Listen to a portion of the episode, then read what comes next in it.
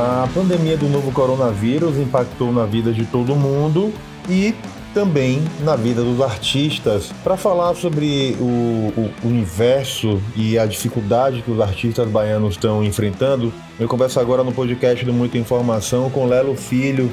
Lelo, tudo bom? Olá, olá tudo bem? Como vocês aí todos estão nos ouvindo? prazer estar aqui, Oswaldo, para falar sobre, sobre arte, né? Sobre a arte nesse momento de pandemia e como é que a gente está lidando com tudo isso, né? Como é que você está vendo essa pandemia e a mudança que tem acontecido na rotina, na vida das pessoas? Eu acho que é, é assim, eu tenho repetido muito isso, assim, é algo inédito para qualquer ser humano no mundo inteiro. Alguns lugares mais afetados, outros menos, alguns lugares com mais condições né, de cuidar dos, dos seus dos seus doentes, das suas populações, outros menos, né? A pandemia ela veio também para nos mostrar de alguma forma algo que já estava, algo que já é implícito, né, na vida das pessoas, que é é reconhecer a desigualdade que existe. Existe uma desigualdade muito grande no mundo, muito profunda no Brasil, e ela veio para mostrar assim, para quem ainda resistia ou não queria ver ou queria desconhecer, né? Porque tem gente também que nega, né? Assim, eu não quero ver isso, eu não quero saber disso. Então ela veio para nos mostrar tudo, assim. Acho que a gente está vivendo um momento que aqui, mais do que uma crise sanitária, um, uma pandemia, ela está gerando uma crise humanitária né? E humanitária no sentido de que está afetando as pessoas das, das, classes mais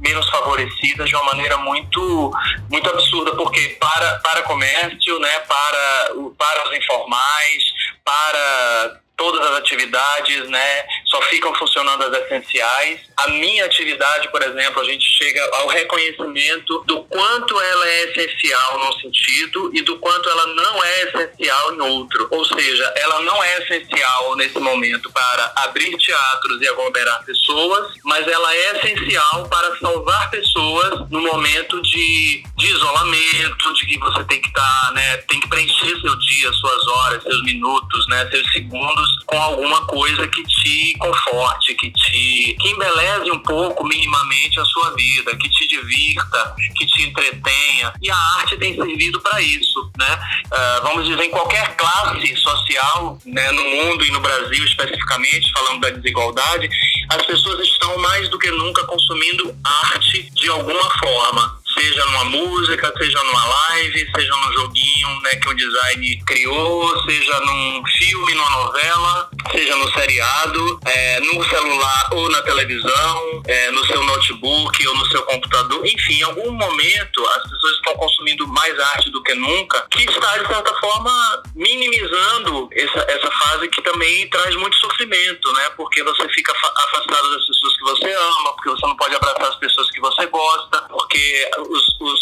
toques hoje tem que ser pelo cotovelo ou né, um pé tocando no outro. Mas eu acho que é um momento também de reflexão. Assim, é um momento que a gente está, é, nós artistas principalmente, estamos refletindo muito sobre esse novo normal, esse novo futuro que tem por aí, né? O que já é o novo futuro. Já estamos vivendo uma nova era, né? Pós coronavírus é uma nova era até pelo menos a vacina existir, né? Você é uma das vozes do plano emergencial para as artes cênicas aqui na Bahia. Qual a sua avaliação e quais as principais demandas da categoria hoje no estado? Acho que assim, eu estou integrando o plano de crise para as artes cênicas da Bahia e pedindo aqui a todos os ouvintes que, por favor, acessem a página no Facebook, Plano de Emergência para as Artes Cênicas da Bahia, no Facebook, onde estamos reunidos. Eu, Frank Menezes, é, Marcelo Flores, Ana Paula Prado, é, João Guizandi e todos é, a convite de Marcelo Prado, que foi o, quem teve a ideia. Ele entrou em contato e disse, olha gente, é um momento diferente, é um momento inédito, é um momento de extrema ansiedade para todos nós, porque assim, quando os teatros foram fechados, a gente foi entendendo pelas notícias que chegavam do, do outro lado do mundo de que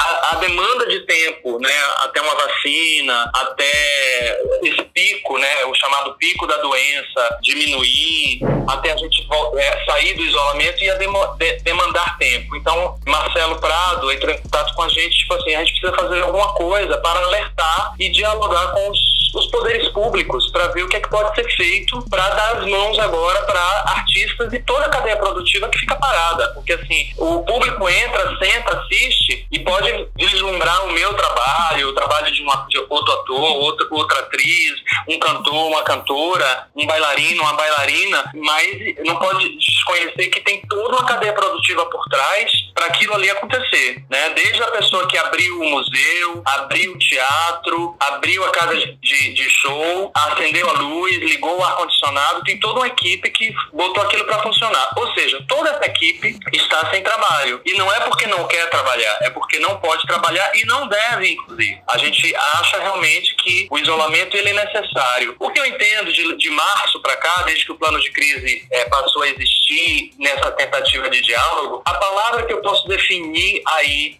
tudo isso que a gente está demandando, né, como solicitações, a gente chama de solicitações, nós estamos não começamos exigindo nada, estamos solicitando que vocês prestem atenção para essa cadeia produtiva que gera cerca de 3%, né, quase 3% do PIB desse país. Então, assim, é a cultura que gera. Então, a gente paga imposto, a gente, né, tem que andar na linha em relação a todos os projetos que a gente, por acaso, inscreva em qualquer lei de incentivo e seja aprovado aprovado, a gente tem que atender todos os requisitos, porque você não entra no novo projeto de lei de incentivo, seja Rouanet, seja lei, lei é, Faz Cultura, você não entra num outro se você não cumpriu todos os pré-requisitos do primeiro. Então, assim, a gente tem que andar muito na linha, toda a documentação, todas as certidões negativas, todos os impostos pagos. Então, assim, somos trabalhadores como qualquer outro trabalhador do país. A palavra que eu defino é a palavra emergência. Não é que os gestores, né, secretários de cultura, presidentes de fundações culturais, não estejam preocupados também. A gente não está dizendo que não estão preocupados. A gente acha que devem estar, provavelmente, com certeza, tanto quanto nós. O problema é que, para a gente, existe uma emergência, porque nós estamos sem trabalho e sem fonte de renda nenhuma. Esses gestores, eles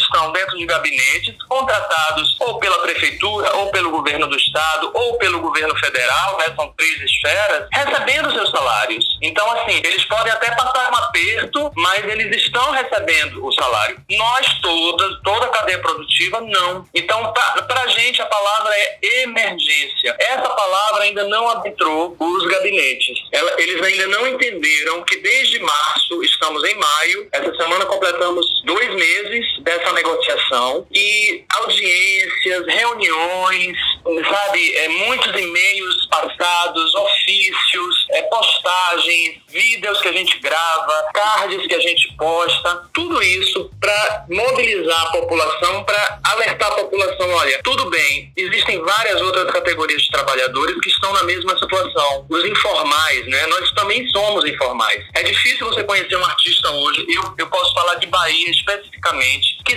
saiba quanto ele ganha no final do mês, que saiba qual é o, o salário dele fixo no final do mês. Isso não existe, uhum. porque nós vivemos do que o público gera na bilheteria. Se fez sol, se, fez, se choveu, se tem um, um bavi, se, se tem o último capítulo da novela, se rolou um escândalo é, político e vai ter um, de, um, um debate, um, um, um depoimento na televisão, tudo isso interfere no que nós fazemos. Então a gente não pode saber jamais quanto nós ganhamos no final do mês. Então a, o que está faltando para os gestores, eu acho, de novo insisto, não é que eu não acho que eles este, não estejam preocupados. A questão é que a palavra burocracia, ela também atrapalha exatamente essa emergência que nós do lado de cá, fora dos gabinetes, estamos vivenciando. A gente precisa com urgência. Com... O plano de crise acabou gerando até agora quase 100 cestas básicas. As nossas cestas básicas, elas se anteciparam às da prefeitura, por exemplo. Porque quando a prefeitura anunciou que teria cestas básicas para os informais, as, no, as nossas cestas já estavam sendo distribuídas. E são pessoas físicas, amigos, fãs da Companhia Baiana de Patifaria, que entraram em contato e disseram a gente quer ajudar. Então, assim, uma, uma fã nossa, Cláudia Andrade, a quem eu vou agradecer eternamente, ela fez aniversário duas, três semanas atrás e pediu aos amigos que o presente dela fosse produtos da cesta básica. Ela conseguiu nos doar 40 cestas básicas antes da prefeitura lançar as cestas básicas deles. Então, assim, é, nós conseguimos atender uma, uma demanda grande de técnicos de teatro, que é uma, é uma parte muito vulnerável da cadeia produtiva das artes cênicas, porque são pessoas que chegam muito cedo no teatro, trabalham muito, montam cenário, montam luz, esperam o espetáculo acontecer, até fechar o teatro e irem para casa. Essas pessoas têm famílias, têm filhos. Essas pessoas estavam sem, sem nenhuma perspectiva. A gente foi lá e deu a cesta básica. É uma atitude positiva de, dessa pessoa que doou, mas é uma corrente do bem que vai contagiando outras pessoas para novas correntes do bem. A gente já está chegando perto de 100 agora. A gente está atendendo o Circo Picolino, a gente está atendendo é, artistas de rua, né, que fazem que entretém o público quando ele está no ônibus, no ferry, no trem, numa praça. Tem um artista de rua ali fazendo alguma cena, também receberam, entendeu? Como estão as negociações desse plano emergencial com a Fundação Gregório de Matos, com a Secult? O Guerreiro negou falta de diálogo. A falta de diálogo com o governo do Estado? Olha, é, é que a falta de diálogo, assim, essa, essa frase acabou é, provocando alguma resistência né, dos gestores de ouvirem essa frase é, do lado dos artistas. Mas o problema é que no dia 25 de março nós mandamos um ofício. O ofício foi muito, muito bem elaborado, porque esse ofício chegou até Frank Menezes, ator consagrado né, daqui de Salvador, que fez uma série Cinema Hollywood e ele interagiu nessa série, ele interagiu com artistas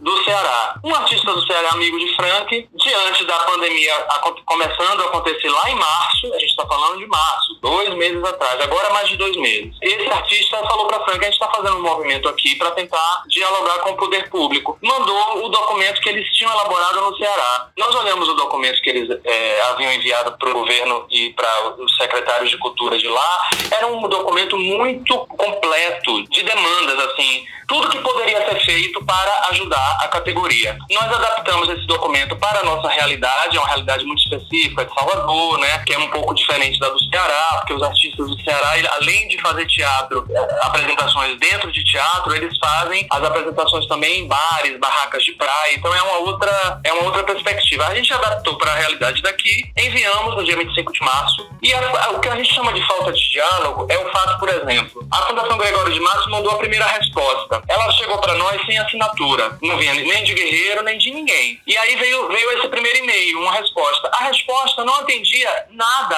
absolutamente nada. Por quê, Oswaldo? Assim, eu, eu, por exemplo, acompanho a Bahia de Patifaria, a gente tem uma sede. Uma das solicitações, por exemplo, do documento era a possibilidade de isenção de IPTU, por exemplo, para quem tem sede. Porque se eu não estou arrecadando, se eu estou sem trabalho e se eu vou, não sei quando vou voltar a trabalhar, como é que eu vou assumir o aluguel, o IPTU, mais as taxas todas que eu sou obrigado a pagar para manter a sede? A nossa sede é um pequeno museu. A nossa sede é um pequeno museu onde está guardado tudo das outras, das oito peças do repertório da companhia. Eu estou falando muito especificamente o nome da companhia, mas a gente aplica isso a outras, outros grupos que por acaso tenham sede em Salvador. Então uma das demandas era essa. Aí a resposta veio assim: ah, isso depende de outra, outra secretaria. O que a minha nossa pergunta era: se eu, Lelo Filho, ator e diretor da Companhia Baiana de Patifaria, não posso ter acesso a tal secretaria que poderia liberar isso, e se guerreiro lá dentro da máquina pública, né, não pode, quem vai fazer? Quem vai negociar? Quem vai pedir por nós? Chegou uma, uma tarifa agora, uma, um boleto de mais de dois mil reais, dois mil duzentos reais de, ta, de taxa de funcionamento. Eu tenho que pagar anualmente. Todos nós recebemos,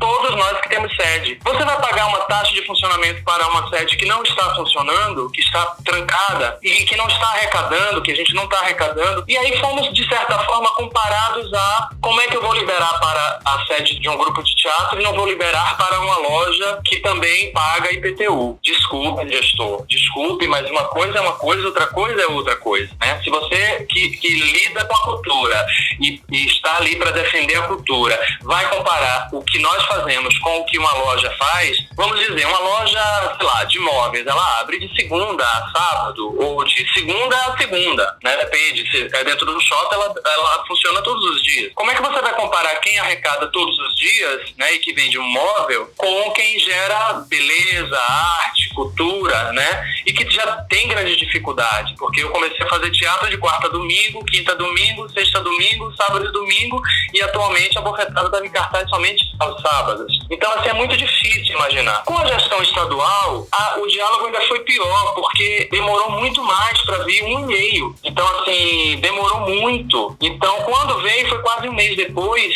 e aí as respostas também têm sido simplesmente elas não atendem. O edital que foi lançado a semana passada, retrasada, pela Secult, né, do governo do estado, FUNSEB, é um edital de 500 mil para 200 projetos. 200 projetos artísticos em todos os segmentos da arte. Para você que está me ouvindo aqui, eu estou falando de teatro, de dança, de fotografia, de arte de rua, de circo. Qualquer um artista baiano hoje pode inscrever seu projeto nesse edital. 200 no estado inteiro vão ser escolhidos. Em Salvador serão 32. Você acha que isso atende a demanda de mais de 2.500 artistas cadastrados por enquanto? É, é o que você tem notícia, assim, tem 2.500. Mas a gente sabe que 2.500 que o sindicato dos artistas diz que tem cadastrados não é exatamente a realidade, porque existe uma, uma grande informalidade na nossa categoria.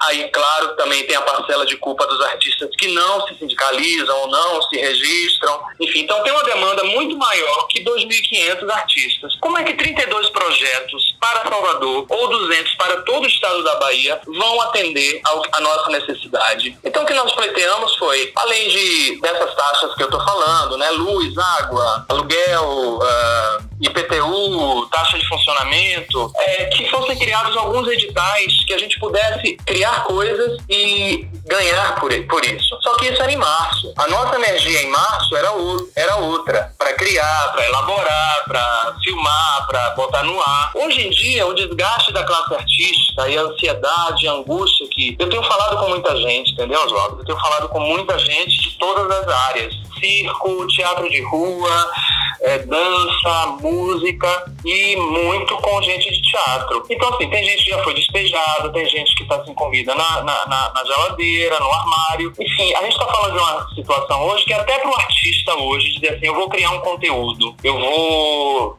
é, recitar uma, uma poesia, ou eu vou criar uma cena, eu vou criar um personagem, eu vou filmar com meu celular e vou botar na internet. Até isso hoje já é mais difícil, porque a canseira de dialogar, dialogar, dialogar e não vem nenhuma ação realmente efetiva. Então, assim, o que é que a gente espera? A gente espera que venha o auxílio emergencial em todas as esferas. A gente não está esperando só do governo federal e ninguém aqui pode dizer assim, ah, estão só batendo na porta do Estado ou da porta do município. Não. Nós estamos falando com Jandira Fegali, com Benedita da Silva, com Lídice da Mata em Brasília, né, que conseguiram essa semana o primeiro passo, foi a aprovação no, na Câmara dos Deputados do, da Lei Emergencial de Cultura. Era justamente sobre isso que eu queria saber. Que avaliação você faz dessa lei e o impacto que ela vai ter sobre a vida dos artistas? Primeiro, que eu, eu tive a sorte de participar de duas audiências semana passada, semana passada nas quais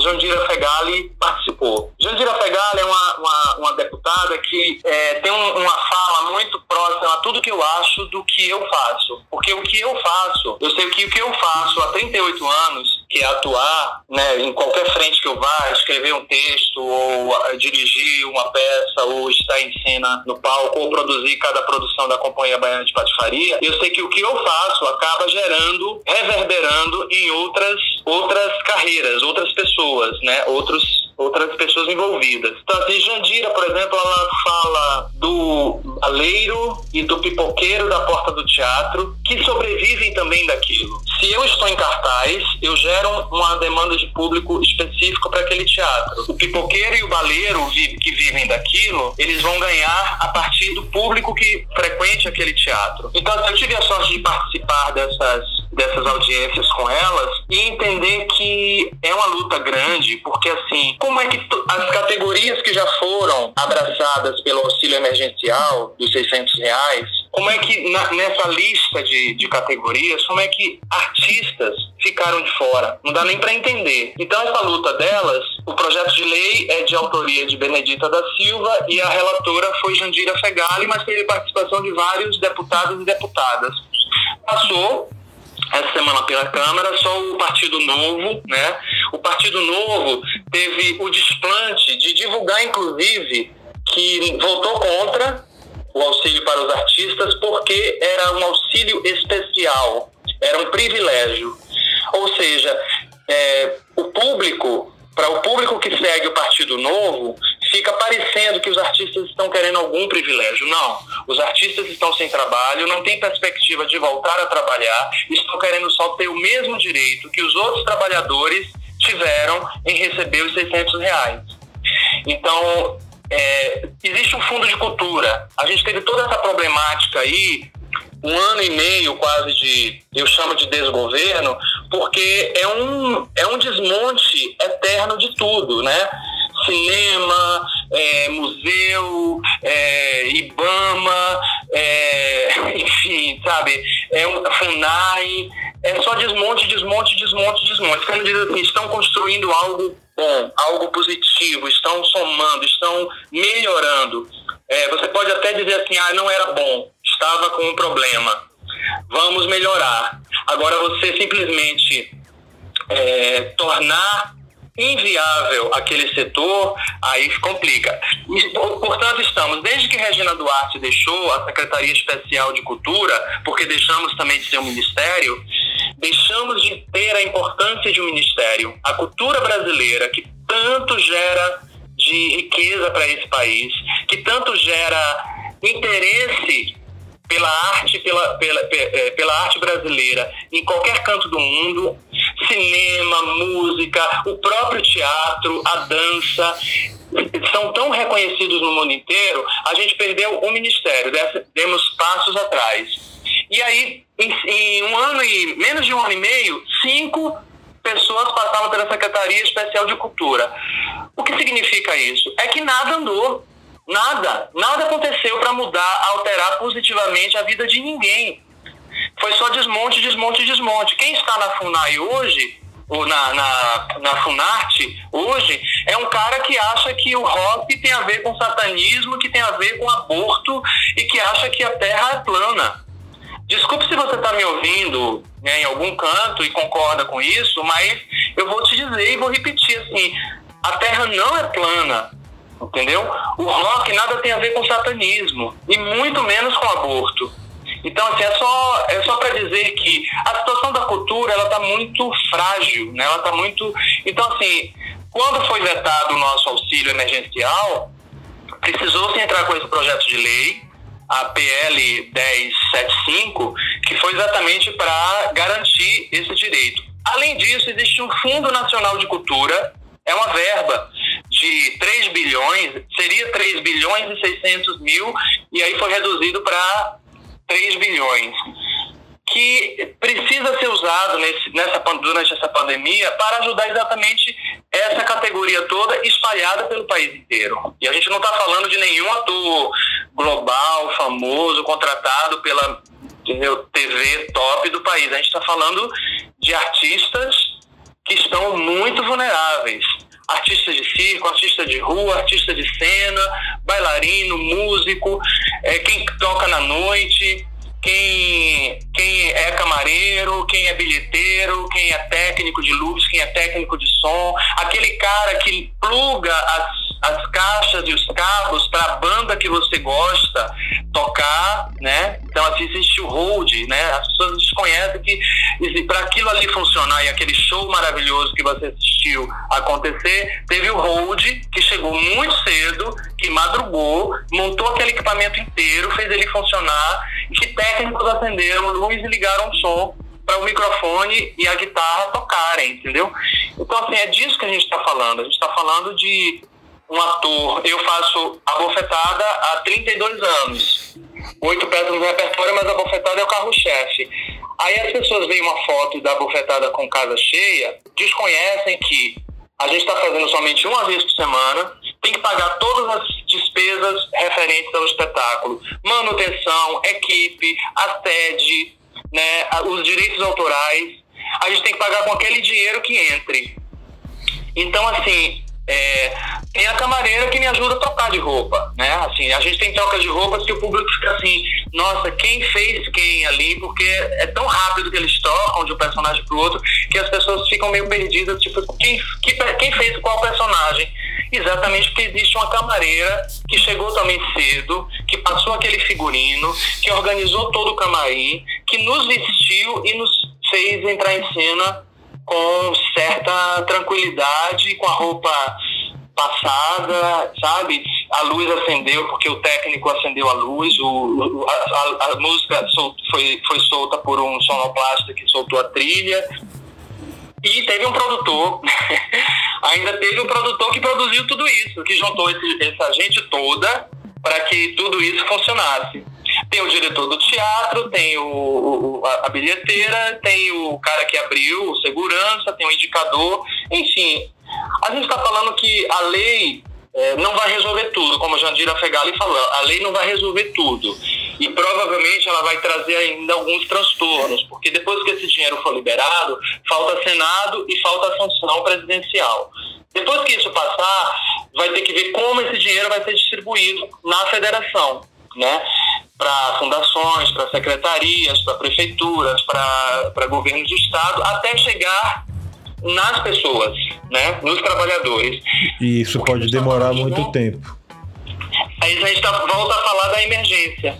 Porque por se tratar de uma pandemia, por uma in, inviabilização total das pessoas circularem e se aglomerarem, significa que o que eu faço e o que tantos colegas meus fazem no país inteiro, no estado inteiro, na cidade de Salvador, é, vai ficar ainda é, impedido de, de, acontecer durante algum tempo. Talvez daqui a pouco vão reabrir shopping, vão reabrir a loja, vão reabrir, entendeu? As coisas começarão a funcionar. Em bar, um restaurante com restrições, com normas de segurança, mas as coisas vão voltar a funcionar os teatros, as casas de show, as boates, elas ainda vão demandar tempo. Né? Então, assim, a gente precisa entender que essa emergência de se ajudar. Aí me falam assim: ah, porque tem a burocracia, porque vocês não entendem, porque é a lei, porque tem que assinar, porque é a canetada, porque tem a reunião. Não, gente. Entendeu? Zera tudo. Eu, inclusive, sou, eu, pessoa física, Lelo Filho, não tem nada a ver com plano de crise. Eu sou da opinião que se o, o governo do estado tinha 15 milhões, 14 a 15 milhões para um edital, cujo, cujo edital, né, muita gente se inscreveu, muita gente concorreu, eu acho é, justo que as pessoas que né, escreveram projetos, que foram julgados e que foram escolhidos, foram contemplados com o edital, que eles realmente recebam pelo edital.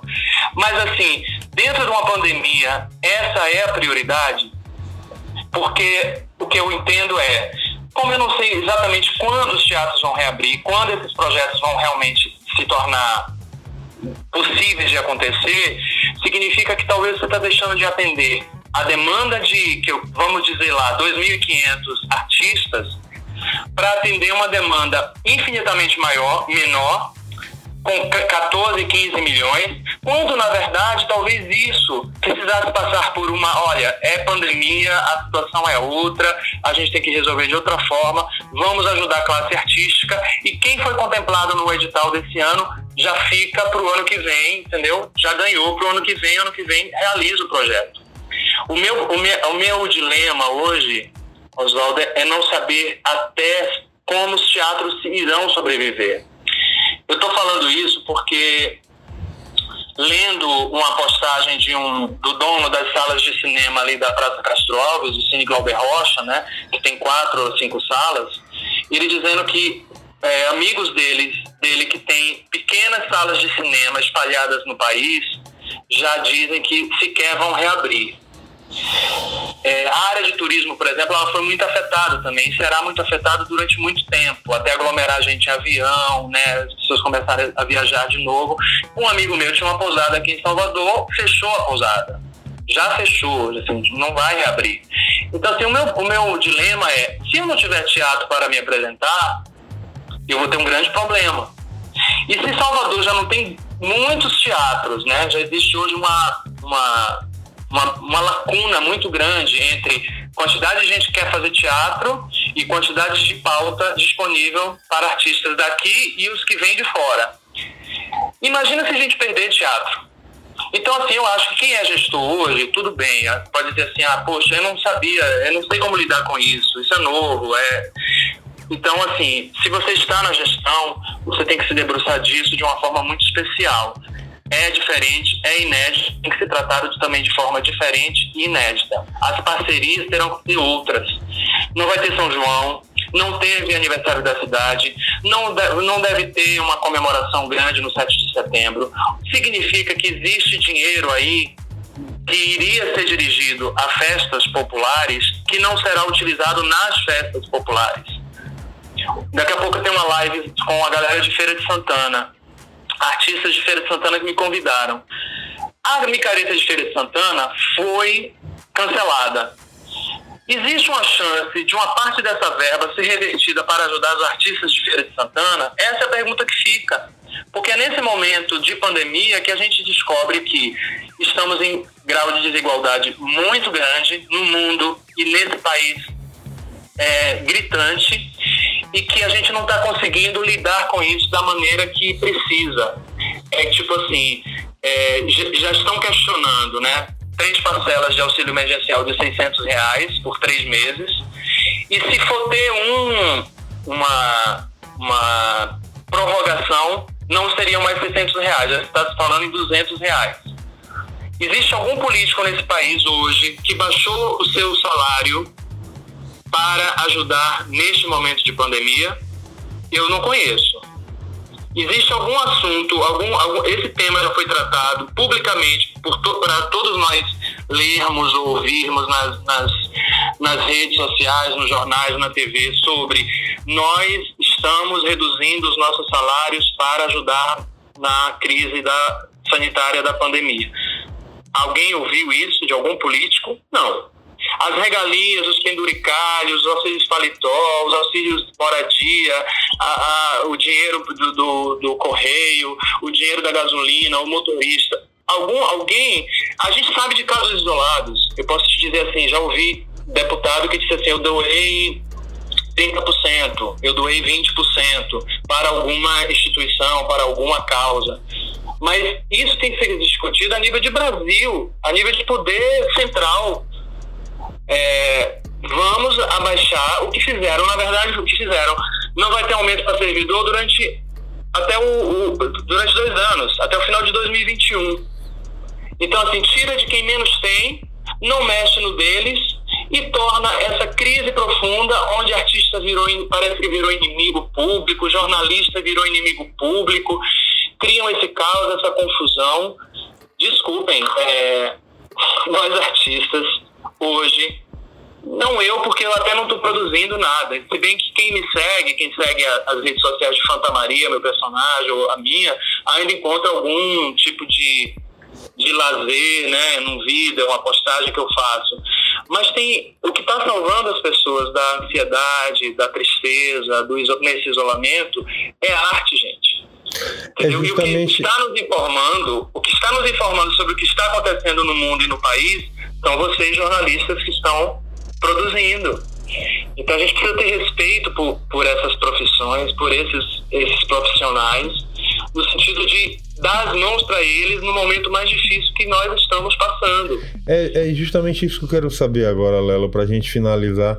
O teatro é a arte do presente Uh, que horizonte você percebe para as artes cênicas, para o teatro após essa pandemia? Você vê a possibilidade da apresentação de peças e performances através de lives e rentabilizar isso? Meu amigo, é, é muito difícil, né? Porque assim, quando eu decidi fazer teatro, é porque eu sou tomado por uma, uma emoção, por um é o que uh, muita gente chama de borboletas na, no estômago, né?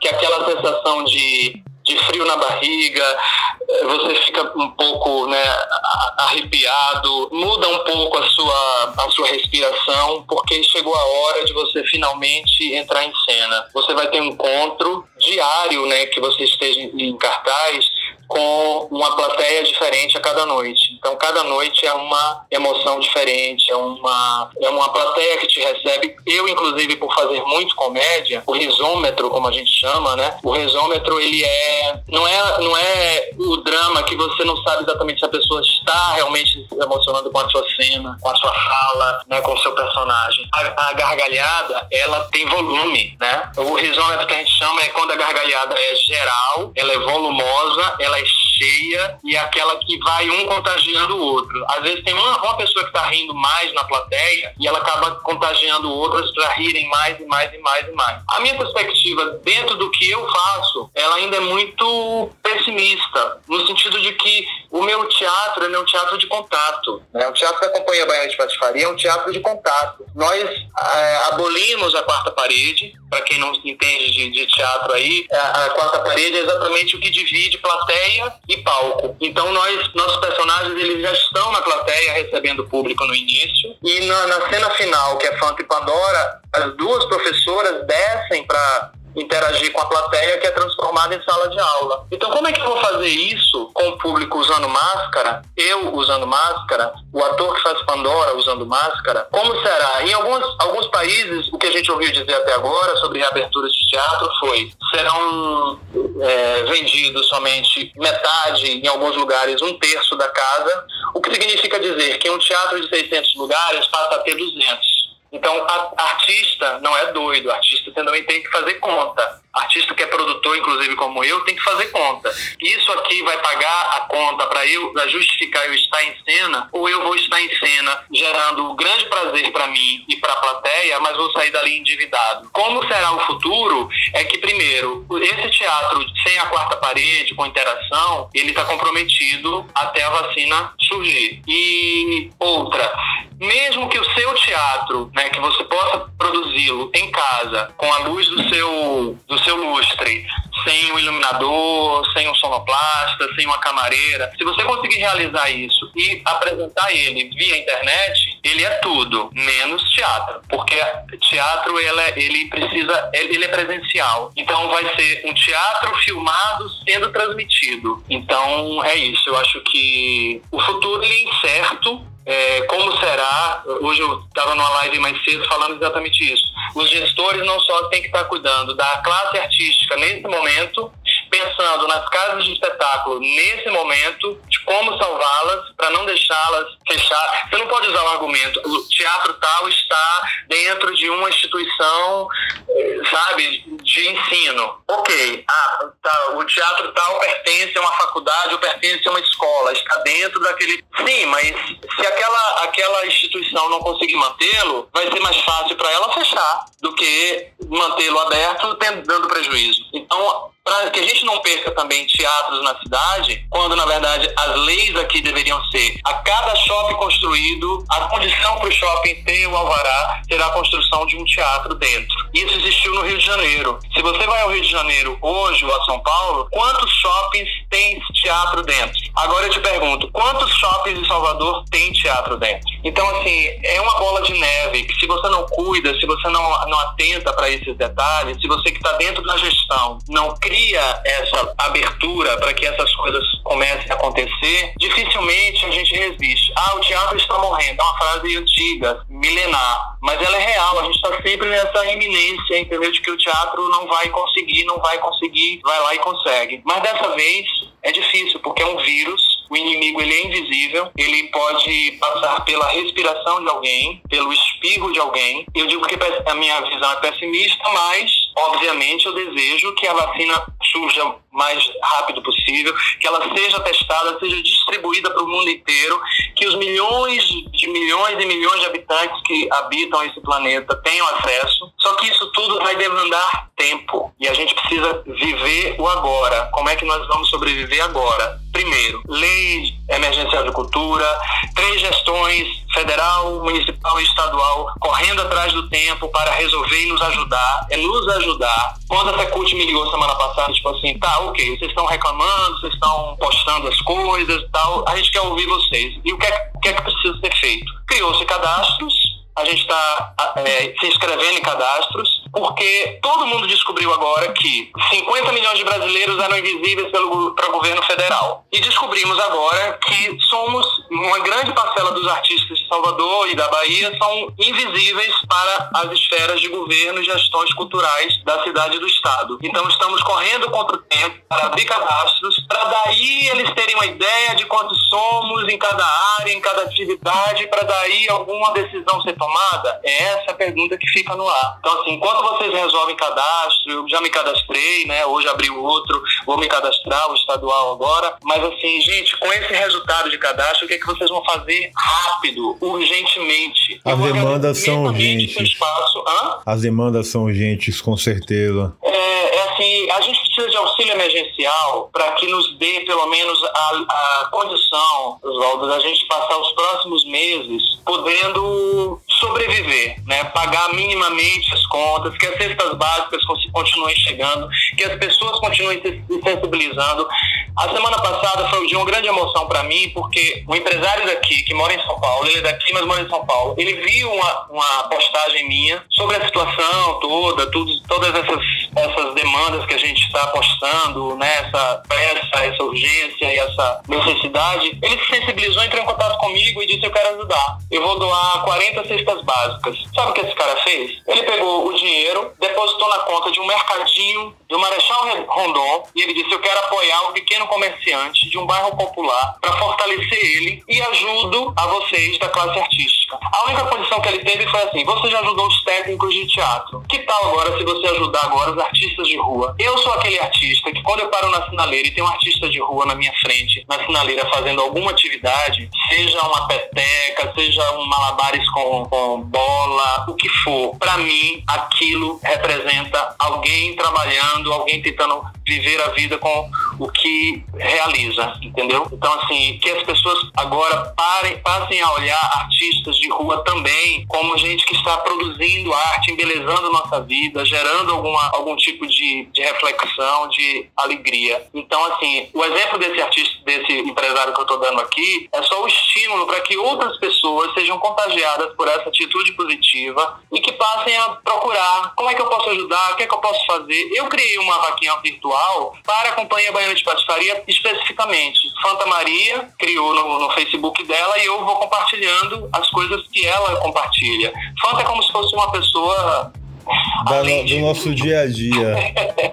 então, através dela, porque, por ela ser mais popular que eu e ter mais seguidores do que eu, eu acabei criando no. no, no e, e, a gente tem conseguido algum, algum, alguns depósitos né, financeiros que eu digo assim, gente, a partir de 10 reais, de 15 reais, de 20 reais, quanto você puder, você deposita na conta da companhia, porque vai nos ajudar a pagar o aluguel, vai nos ajudar a pagar a luz, a água, a internet, para que a gente, quando sair, sair disso tudo aqui, a, a sede ainda seja nossa. Porque se eu não conseguir pagar e você for acumulando dívida, eu vou ter que fechar. E eu vou ter que fazer uma doação de tudo aquilo que eu guardei nesse pequeno museu, que é a nossa sede, entendeu? Cenário, foto, matéria de jornal, revista, figurino, adereço, peruca, tudo está guardado. Se eu perder esse espaço, eu não sei exatamente qual é o futuro da Companhia Baiana de Patifaria, entendeu? Então, assim, fica aqui na, o, o, desejo de que tudo passe logo. O meu agradecimento profundo a você mais uma vez por me trazer para poder falar disso, né, de arte e cultura, que foi no seu programa a última vez lá na TV Câmara. Então, obrigado mesmo, viu? Obrigado. Obrigado você, Lelo. Fica o nosso desejo de que a situação realmente melhore para todos nós e que o poder público